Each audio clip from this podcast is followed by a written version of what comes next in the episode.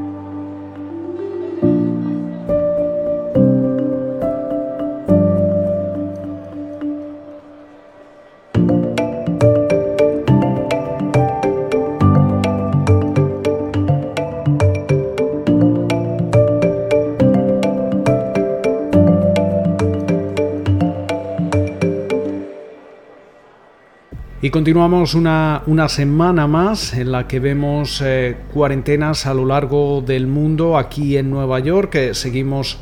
operando y trabajando desde casa. Tenemos eh, que recordar que la bolsa de valores en neoyorquina ha echado el cierre y todas sus operaciones se llevan haciéndose durante la última semana de forma electrónica. Eh, mientras eh, tanto, las eh, tasas de mortalidad por el coronavirus y también esas tasas de infección continúan aumentando en todo el mundo, dejando sobre todo también en manos de los gobiernos la decisión de tomar más medidas para detener la propagación de la, de la pandemia. Lo veíamos a lo largo de la semana pasada en esa reunión de emergencia de los eh, eh, jefes de, de gobierno del G20 que se reunían a través de una teleconferencia y daban a conocer cómo de momento se han inyectado cerca de 5 billones eh, con B de dólares en programas fiscales. Eso sí, estos programas son unilaterales y todavía falta por ver esa coordinación que sí que vimos durante la crisis eh, de 2008-2009. Esta semana seguramente también vamos a, seguir viendo obviamente eh, volatilidad, pero quizá podría ser algo mayor eh, a medida que no solo aumentan los contagios aquí en Estados Unidos, sino que también seguimos viendo ya cada vez más referencias macroeconómicas correspondientes al mes de marzo, que es cuando realmente estamos comenzando a notar los efectos económicos de esa, de esa pandemia. Especialmente vamos a estar muy atentos al dato de empleo del mes eh, de marzo. Eh, en estos momentos Estados Unidos eh, tiene la mayoría de los casos a nivel mundial, supera ya a China, Italia, España y hasta el domingo por la mañana cuando estamos grabando este podcast se registrarán al menos 124.686 casos confirmados con más de 2.100 muertes según los datos que ofrece la Universidad Johns Hopkins. Ah, durante la, semana pasada también hay que recordar cómo Pese a que seguimos eh, viendo volatilidad, el Dow Jones cerraba con un balance semanal de eh, subidas del 12,8%. Estamos hablando de su mayor ganancia semanal desde 1938, mientras que el Standard Poor's 500 eh, ganaba alrededor de un 10,3%, registrando así su, su mejor semana desde 2009. Eh, mientras eh, tanto, también el presidente de Estados Unidos, Donald Trump, firmaba el pasado viernes, justo al cierre del mercado, esa, ley de, estímulo, de alivio económico, una ley bipartidista de 2 billones con B de dólares, la, mayor jamás aprobada por el Congreso. Estamos hablando de casi el 9% del PIB estadounidense en un esfuerzo por ayudar a los estadounidenses a combatir las eh, consecuencias económicas que está teniendo el COVID-19. Eh, el paquete de alivio incluye, entre muchísimas otras medidas, ese pago directo único a los estadounidenses por valor de 1.200 dólares eh, por individuo, 2.400 dólares eh, por matrimonio y 500 dólares eh, por hijo. Estas cifras van cambiando según los distintos ingresos sobre la renta correspondientes a 2019 o en su caso a 2018.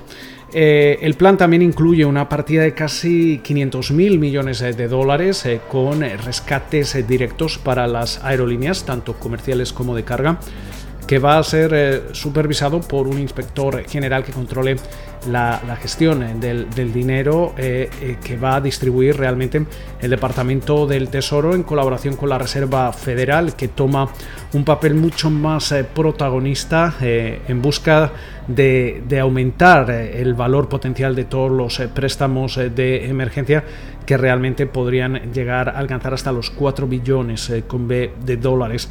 Sin embargo, el, inquilino de la Casa Blanca acompañaba la, rúbrica de, esa ley con, una nota donde aclaraba cómo su administración pretende interpretar esa legislación en, lo que al poder que va a tener este inspector general. Industrias eh, como el comercio minorista, los hoteles, los viajes, salas de cine y manufacturas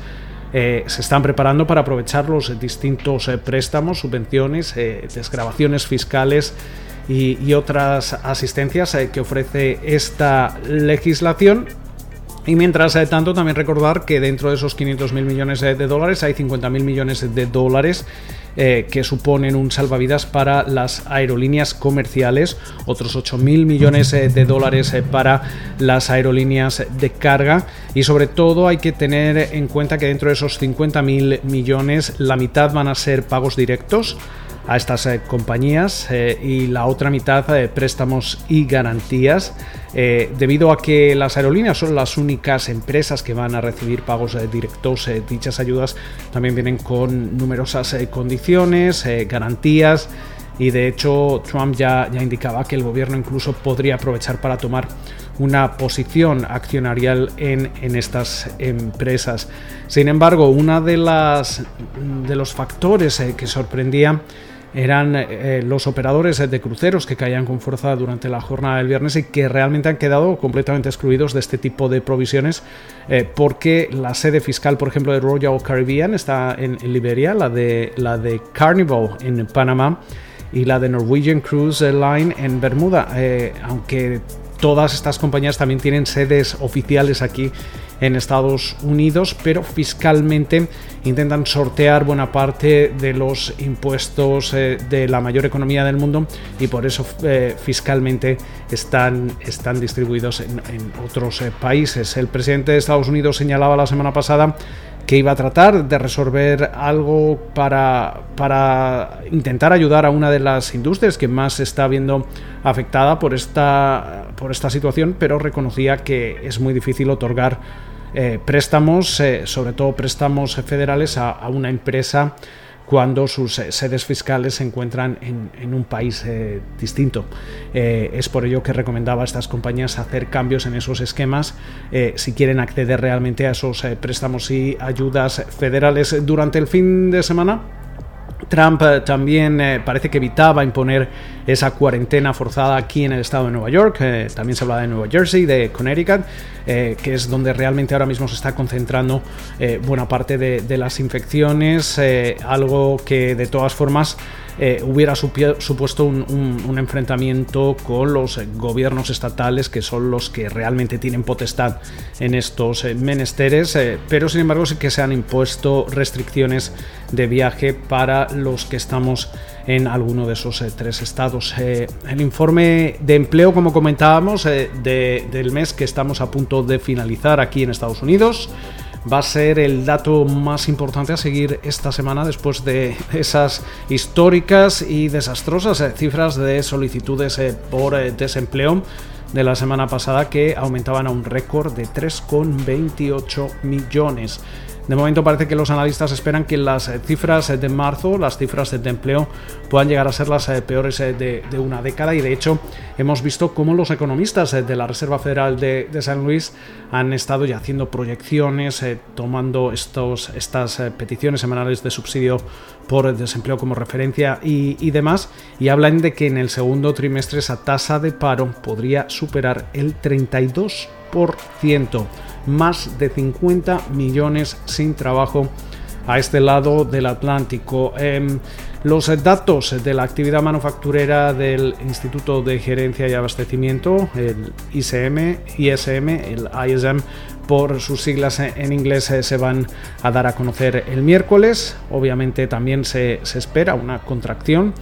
y poco después, en la jornada del viernes, coincidiendo con ese dato de, empleo, también vamos a conocer los eh, datos del sector eh, servicios. Eh, también vamos a conocer datos del mercado laboral en la eurozona, en Alemania, Italia, Japón. también vamos a conocer cifras del índice de, gerentes de compras en China, entre, entre otros, así como, como datos de inflación en la, en la eurozona. Otros datos importantes a lo largo del mundo son, por ejemplo, las ventas minoristas eh, de Hong Kong y esos datos eh, comerciales eh, de Corea del Sur. También aquí en Estados Unidos vamos a conocer esa balanza comercial, ese déficit comercial que debería haberse reducido debido a, que esta, esta situación también obviamente está paralizando el, comercio. Aunque esos datos de balanza comercial son anteriores a realmente cuando hemos eh, comenzado a notar eh, el impacto directo de, la pandemia. Eh, por su parte, del lado empresarial, vamos a ver un trío de compañías de, alimentos que van a presentar sus cuentas esta semana, como es el caso de Calmain Foods, Conagra y McCormick. otras empresas que también pasan por la pasarela de resultados incluyen a Walgreens, Boots Alliance, Chewy, CarMax, así como Constellation eh, Brands. Eh, también vamos a estar atentos a los datos de ventas de automóviles del mes que estamos a punto de cerrar. Edmunds eh, de momento proyecta que las ventas de coches, de automóviles aquí en Estados Unidos van a caer un 35,5% interanual hasta 1,04 millones de, de, coches y camiones nuevos vendidos en medio de esa pandemia del coronavirus. Con lo cual, Estaremos muy atentos a cómo el mercado reacciona a todos estos eh, datos. Eh, nosotros les mantendremos informados la semana que viene aquí en eh, Weekly Call con José Luis de Aro. Cuídense, manténganse en sus casas en la medida de, de, lo posible y como de costumbre nos escuchamos en siete días aquí en Weekly Call con José Luis de Aro.